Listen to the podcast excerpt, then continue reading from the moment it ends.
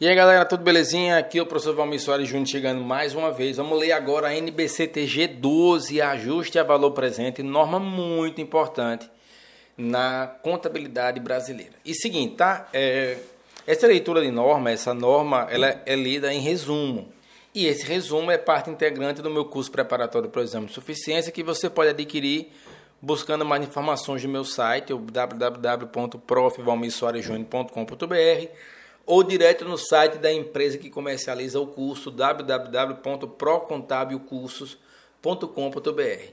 O curso ele é 100% online, são mais de 300 vídeos, sendo 100 deles exclusivos da preparação para o exame de suficiência, com teoria e prática, slides para acompanhar, PDF, lista de exercício e uma série de materiais e resumos, incluindo esse resumo das normas em PDF, tá bom?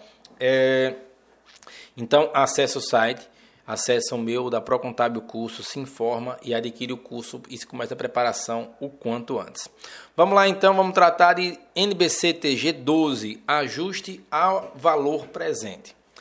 O objetivo dessa norma é estabelecer os requisitos básicos a serem observados quando da apuração do ajuste a valor presente dos elementos do ativo e do passivo quando da elaboração de demonstrações contábeis, dirimindo algumas questões controversas advindas de tal procedimento do tipo: letra A. Se a adoção do ajuste a valor presente é aplicável tão somente aos fluxos de caixa contratados ou se porventura seria aplicável também aos fluxos de caixa estimados ou esperados. Letra B. Em que situações é requerida a adoção de ajuste a valor presente dos ativos e passivos, se no momento do registro inicial do ativo e do passivo, se na mudança da base de avaliação do ativo e do passivo, ou se em ambos os momentos. Letra C, outra controvérsia. Se passivos não contratuais, como aqueles decorrentes de obrigações não formalizadas ou legais, serão alcançados pelo ajuste a valor presente. E letra D, qual a taxa apropriada de desconto para um ativo ou um passivo e quais os cuidados necessários para que se evitem se opa, bati aqui no microfone, para que se evitem distorções no cômputo e viés. Letra E, qual o método de alocação de descontos e juros recomendado? E letra F, se o ajuste a valor presente deve ser efetivado líquido de efeitos fiscais. Belezinha? É, a utilização das informações com base no valor presente concorre para o incremento do valor preditivo da contabilidade. Permite a, corre a correção de julgamentos acerca de eventos passados já registrados e traz melhoria na forma pela qual eventos presentes são reconhecidos, se ditas informações são registradas de modo oportuno à luz do que prescreve a NBCTG estrutura conceitual para elaboração e apresentação de demonstrações contábeis. Obtém-se demonstrações contábeis com maior grau de relevância, as características, uma característica qualitativa imprescindível. Deve-se sempre atentar do mesmo modo para a confiabilidade, outra característica qualitativa imprescindível, prevista na citada NBC-TG Estrutura Conceitual. Nesse particular, o uso de estimativas e julgamentos acerca de eventos probabilísticos deve estar livre de viés.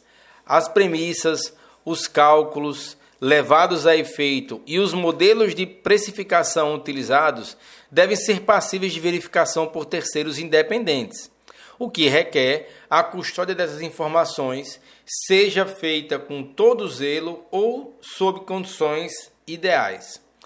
Para que terceiros independentes possam chegar a resultados similares ou aproximados daqueles produzidos pelo prestador da informação, condição essencial para o atributo da confiabilidade. Torna-se imperativo que o processo de origem seja conduzido com total neutralidade. Sobre o alcance, essa norma trata essencialmente de questões de mensuração, não alcançando com detalhes as questões de reconhecimento. É importante esclarecer que a dimensão contábil do reconhecimento envolve a decisão de quando registrar. ao passo que a dimensão da mensuração envolve a decisão de por quanto registrar. A NBCTG, estrutura conceitual, é, em seu item 82, assim define reconhecimento. Reconhecimento é o processo que consiste em incorporar ao balanço patrimonial ou à demonstração do resultado um item que se enquadre na definição de elemento e que satisfaça os critérios de reconhecimento mencionados no item 83. Envolve a descrição do item, a atribuição de seu valor e a sua inclusão no balanço patrimonial ou na demonstração do resultado. Os itens que satisfazem os critérios de reconhecimento devem ser registrados no balanço e na demonstração do resultado. A falta de reconhecimento de tais itens não é corrigida pela divulgação das práticas contábeis adotadas, nem pelas notas ou material explicativo. Continuando com a leitura da nossa norma NBCTG 12, nesse sentido, na presente norma, determina-se que a mensuração contábil a valor presente seja aplicada no reconhecimento inicial de ativos e passivos.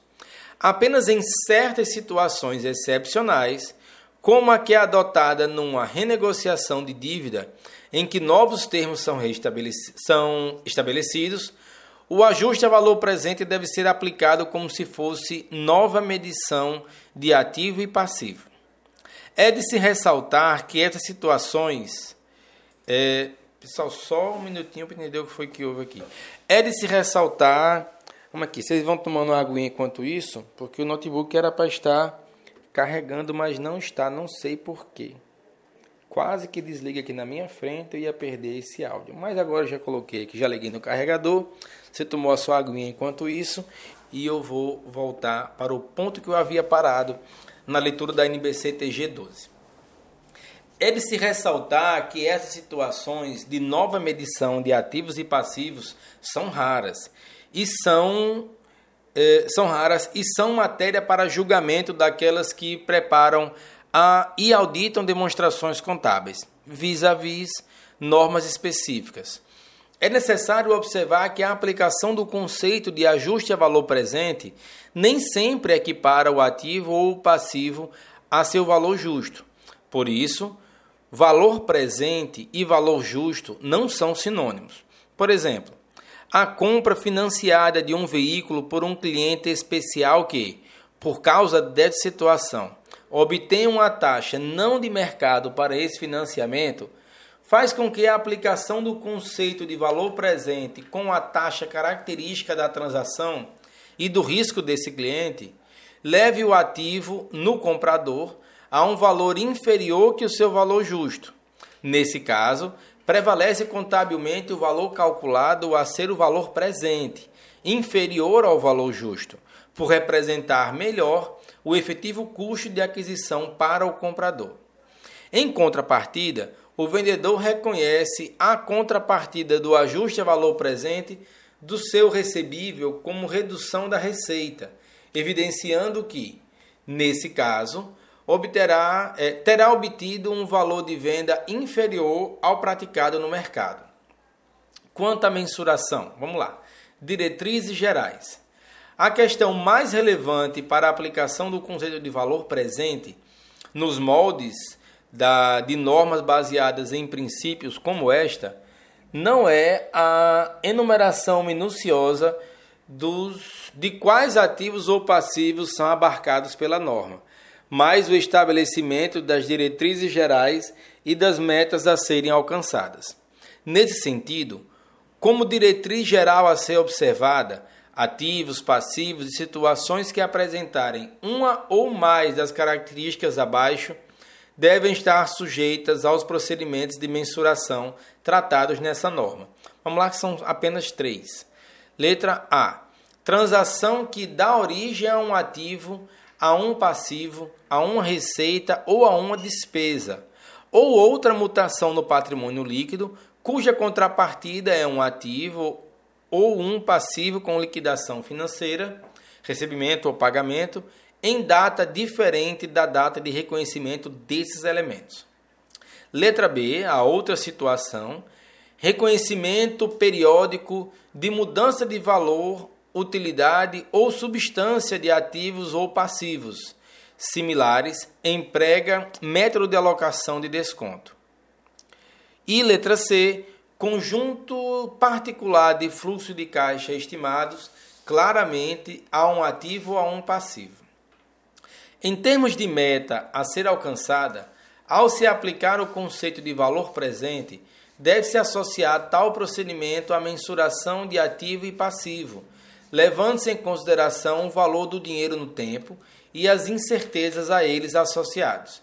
Desse modo, as informações prestadas possibilitam a análise e a tomada de decisões econômicas que resultam na melhor avaliação e alocação dos, dos recursos escassos. Para tanto, diferenças econômicas entre ativos e passivos precisam ser refletidas adequadamente pela contabilidade, a fim de que os agentes econômicos possam definir com menor margem de erro os prêmios requeridos em contrapartida aos riscos assumidos.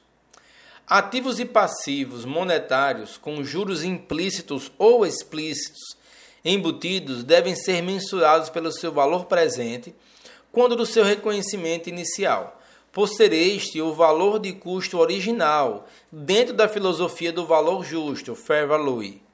Por isso, quando aplicável, o custo de ativos não monetários deve ser ajustado em contrapartida. Ou então, a conta de receita, despesa ou outra, conforme a situação. A esse respeito, uma vez ajustado o item não monetário, não deve mais ser submetido a ajustes subsequentes, no que respeita à figura de juros embutidos. Ressalta-se que nem todo ativo ou passivo não monetário está sujeito a efeito de ajuste a valor presente. Por exemplo, um item não monetário que, pela sua natureza, não está sujeito a ajuste a valor presente é adiantamento em dinheiro pelo recebimento ou pagamento de bens e serviços. Quando houver norma específica do Conselho Federal de Contabilidade que discipline a forma pela qual um ativo ou passivo em particular deva ser mensurado com base no ajuste a valor presente de seus fluxos de caixa, referida norma específica deve ser observada. A regra específica sempre prevalece à regra geral. Caso especial é o relativo à figura do imposto de renda diferido, ati, imposto de renda diferido ativo e a imposto de renda diferido passivo, objeto de norma específica mas que, conforme previsto nas normas internacionais, não são passíveis de ajuste a valor presente, o que deve ser observado desde a implementação dessa norma. Com relação aos empréstimos e aos financiamentos subsidiados, cabem as considerações a seguir. Por questões das mais variadas naturezas, não há mercado consolidado de dívidas de longo prazo no Brasil ficando a oferta de crédito ao mercado em geral com essa característica de longo prazo, normalmente limitada a um único ente governamental.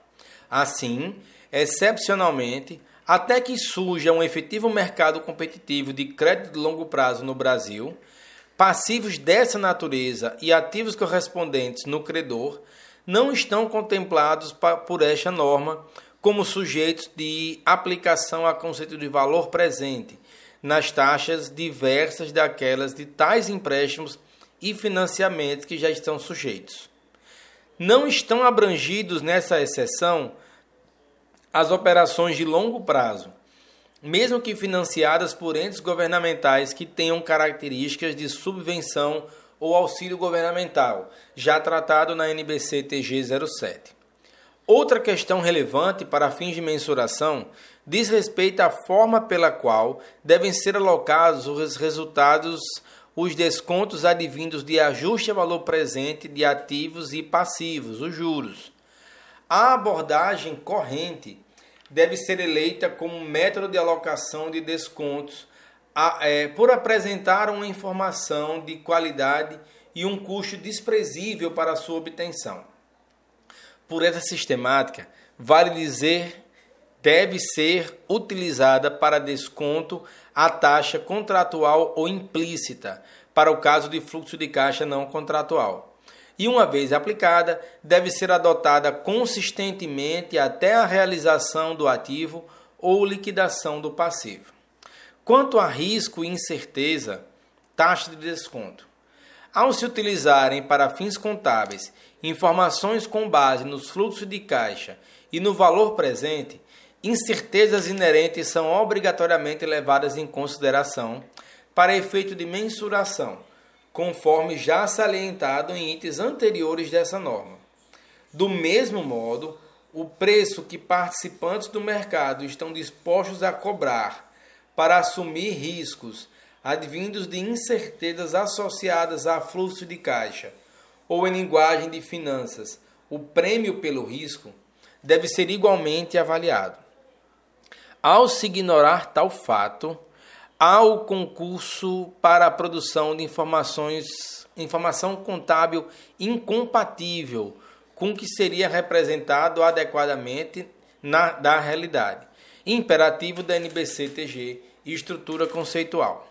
Por outro lado, não são admissíveis ajustes arbitrários para prêmios por risco, mesmo que com a justificativa de quase impossibilidade de se angariarem informações de participantes de mercado, pois assim procedendo é trazido viés para a mensuração. Em muitas situações, não é possível se chegar a uma estimativa confiável para prêmio pelo risco, ou, sendo possível, o montante estimado pode ser relativamente pequeno se comparado a erros potenciais nos fluxos de caixa estimados. Nesse caso, excepcionalmente, o valor presente de fluxo de caixa esperado pode ser obtido com a adoção de taxa de desconto que reflita unicamente a taxa de juros livre de risco, desde que com ampla divulgação do fato e das razões que levaram a esse procedimento. Não obstante, em geral, os participantes do mercado são qualificados como tendo aversão a risco ou aversão a perdas e procuram compensações por assunção desses riscos. Em última análise, o objetivo deve se incluir, o objetivo de se incluir incerteza e risco na mensuração contábil é replicar na extensão e na medida possível o comportamento do mercado no que concerne a ativos e passivos com fluxo de caixa incertos. Por hipótese, um ativo com fluxo de caixa certo para 5 anos, de 10 mil reais.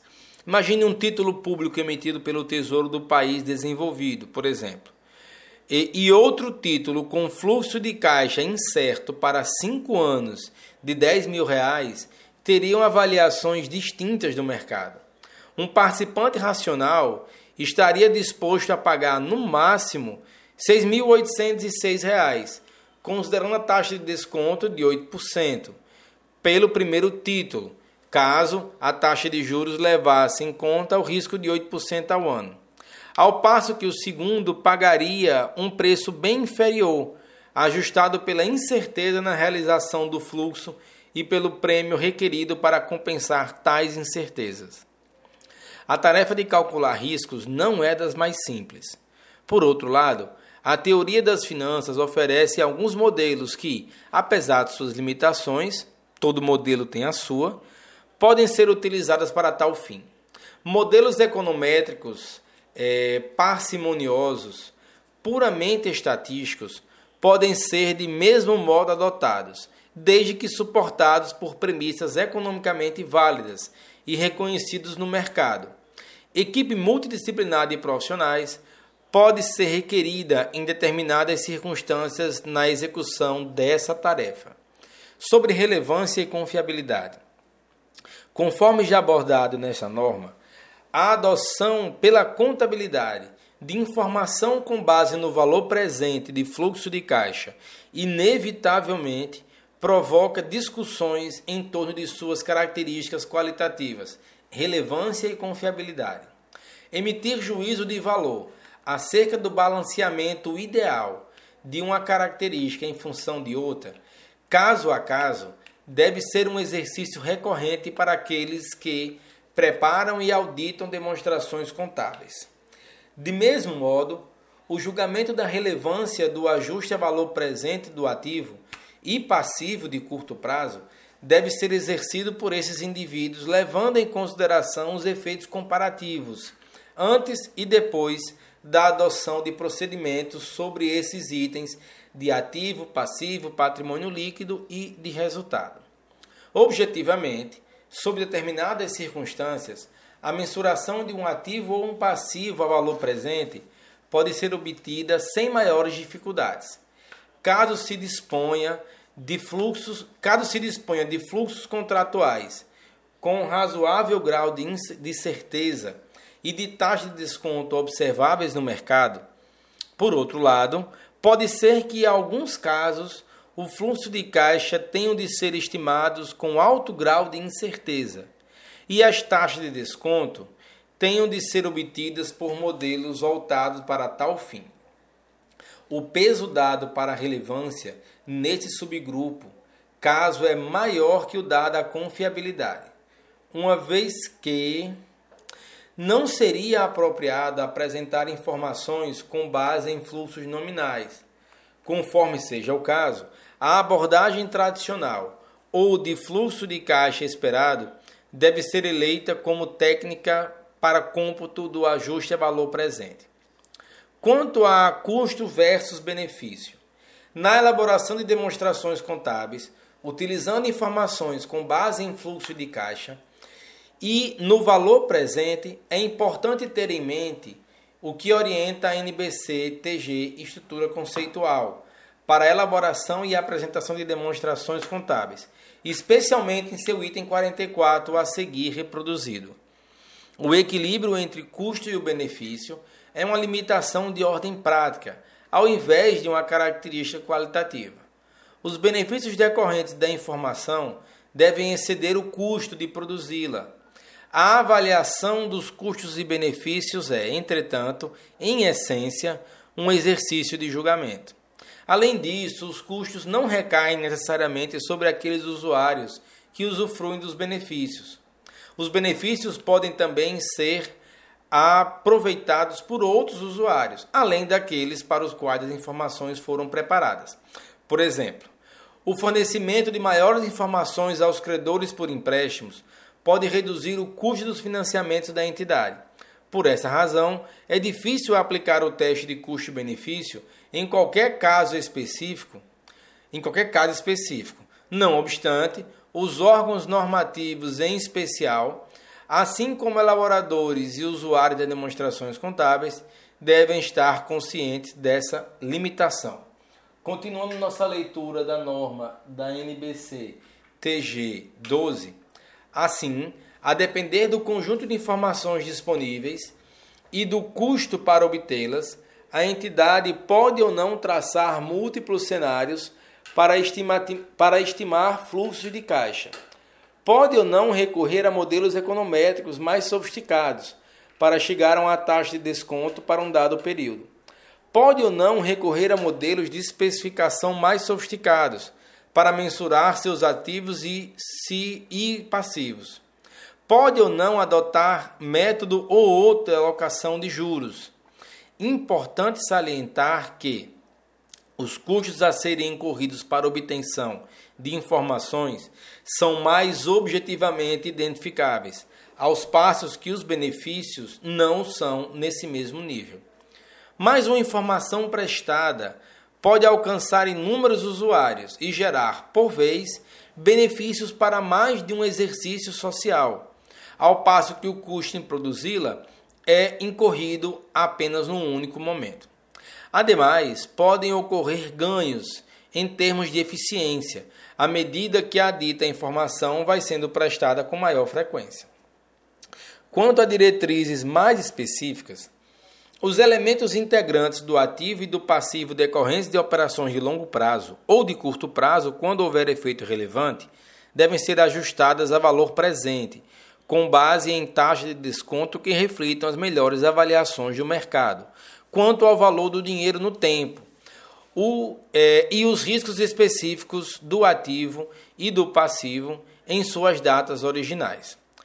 A quantificação do ajuste a valor presente deve ser realizada em base exponencial pro rata die, a partir da origem de cada transação, sendo os seus efeitos apropriados às contas a que se vinculam. As reversões dos ajustes a valor presente dos ativos e passivos monetários qualificáveis devem ser apropriados como receita e despesa financeira, a não ser que a entidade possa devidamente fundamentar que o financiamento feito a seus clientes faça parte de suas atividades operacionais quando estão quando então as reversões serão apropriadas como receita operacional. Esse é o caso, por exemplo, quando a entidade opera em dois segmentos distintos: venda de produtos e serviços e financiamento de vendas a prazo, e desde que sejam relevantes esse ajuste e os efeitos da evidenciação. Devem ser utilizados, é, no que for aplicável e não conflitantes, os conceitos, as análises e as especificações sobre ajuste a valor presente, ajuste a valor presente, especialmente sobre a elaboração de fluxo de caixa, estimados e definições de taxa de desconto contida na NBC TG 01, redução ao valor recuperável dos ativos, inclusive no seu anexo. Subsídios também podem ser obtidos no item 36 da norma NBC T 19.9, instrumentos financeiros, reconhecimento, mensuração e evidenciação. Quanto a passivos não contratuais, passivos não contratuais são aqueles que apresentam maior complexidade para fins de mensuração contábil pelo uso de informações com base em valor presente, fluxo de caixa ou séries de fluxo de caixa estimados são carregados de incertezas, assim como são os períodos para os quais se tem a expectativa de desencaixe ou de entrega de produto ou de prestação de serviços. Logo, muito senso crítico, sensibilidade e experiência são requeridos na condição de cálculos probabilísticos. Pode ser que, determinadas situações, a participação de equipe multidisciplinar de profissionais seja imperativo para a execução dessa tarefa. O reconhecimento de provisões e passivos está disciplinado no ambiente contábil brasileiro. São contempladas as obrigações legais e as não formalizadas. Essas últimas também denominadas teoria contábil normativa, como obrigações justas ou, ou construtivas, que nada mais são do que espécie de gênero de passivo não contratual. Obrigações justas é, resultam de limitações éticas ou morais e não de restrições legais. Já as obrigações construtivas decorrem construtivas decorrem de práticas e costumes. Garantias concedidas a clientes discricionariamente, assistência financeira frequente à comunidade nativa, situações e regiões nas quais sejam desenvolvidas atividades econômicas exploratórias, entre outras, são alguns dos exemplos. O desconto a valor presente é requerido que é, é requerido, quer se trate de passivos contratuais, quer se trate de passivos não contratuais. Sendo que a taxa de desconto necessariamente deve considerar o risco de crédito da entidade, quando da edição de norma que dê legitimidade à aplicação do conceito de ajuste a valor presente, como é o caso dessa norma. A técnica deve ser aplicada a todos os passivos, inclusive as provisões. A obrigação para retirar de serviço os ativos de longo prazo, qualificada pela literatura como Asset Reinstatement Obligation, é, ARO aqui está abreviado, é um exemplo de passivo não contratual já observado em companhias que atuam no segmento de extração de minérios metálicos, de petróleo termonuclear, ajustando a valor presente. Efeitos fiscais. Vamos falar um pouco de efeitos fiscais. Para fins de desconto a valor presente de ativos e passivos, a taxa a ser aplicada não deve ser líquida de efeitos fiscais, e sim antes dos impostos. No tocante às diferenças temporárias observadas entre a base contábil e fiscal de ativos e passivos ajustados a valor presente, essas diferenças temporárias devem receber o tratamento requerido pelas regras contábeis vigentes para reconhecimento e mensuração de, de imposto de renda e contribuição social diferidos. Quanto à classificação, na classificação dos itens que surgem em decorrência de ajuste a valor presente de ativos e passivos, quer seja em situação de reconhecimento inicial, quer seja nos casos de nova medição, dentro da filosofia do valor justo, devem ser observado o que prescreve a NBCTG estrutura conceitual, ao tratar das questões de primazia da essência sobre a forma. A operação comercial que se caracteriza como financiamento, nos termos dessa norma, deve ser reconhecida como tal, sendo que o valor consignado na documentação fiscal, que serve de suporte para a operação, deve ser adequadamente decomposto para efeito contábil Juros embutidos devem ser expurgados do custo de aquisição das mercadorias e devem ser apropriados pela fluência de prazo. É importante relembrar que o ajuste do passivo, por vezes, implica em ajuste no custo da aquisição de ativos. É caso, por exemplo, de operação de aquisição e de venda a prazo de estoque e ativo imobilizado. Posto que juros imputados é, nos preços devem ser expurgados na mensuração inicial desses ativos. Quanto à divulgação, em se tratando de evidenciação em nota explicativa, devem ser prestadas informações mínimas que permitam que os usuários das demonstrações contábeis obtenham um entendimento inequívoco das mensurações a valor presentes, levadas a efeitos de ativos e passivos, compreendendo o seguinte rol não exaustivo Vamos para uma listinha que vai até a letra F.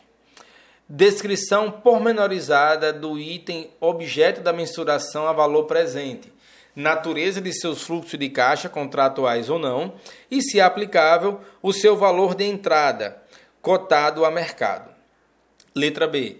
Premissas pela administração, taxas de juros decompostas por prêmios incorporados e por fatores de risco, risk-free, risco de crédito e etc montantes dos fluxos de caixa estimados ou série de montantes dos fluxos de caixa estimados, horizonte temporal estimado ou esperado, expectativa em termos de montante e temporalidade dos fluxos, probabilidades associadas.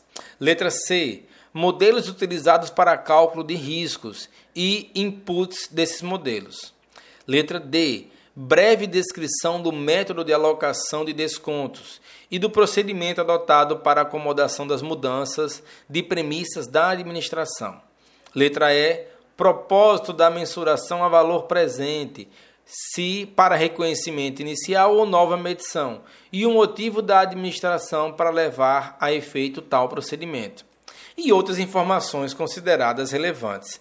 Então, galera, ficamos aqui com a leitura de mais, mais uma norma, mais um, a leitura dessa vez da NBC-TG 12, que trata de ajuste a valor presente. Eu espero que você tenha tido proveito, espero que você compreenda que esses episódios, apesar de serem um pouco extensos, eles são leituras de resumos das normas, para que você possa tirar um proveito enquanto faz uma outra atividade, enquanto lava o prato, enquanto arruma a casa, enquanto está aí é, é, indo para o trabalho. Não sei como você me escuta, mas eu espero poder alcançar o objetivo de te ajudar a estudar e se preparar melhor. É, que eu tenho muito carinho pela minha galera da contabilidade. Então, vejo vocês, vejo não. A gente se encontra nos próximos episódios do podcast.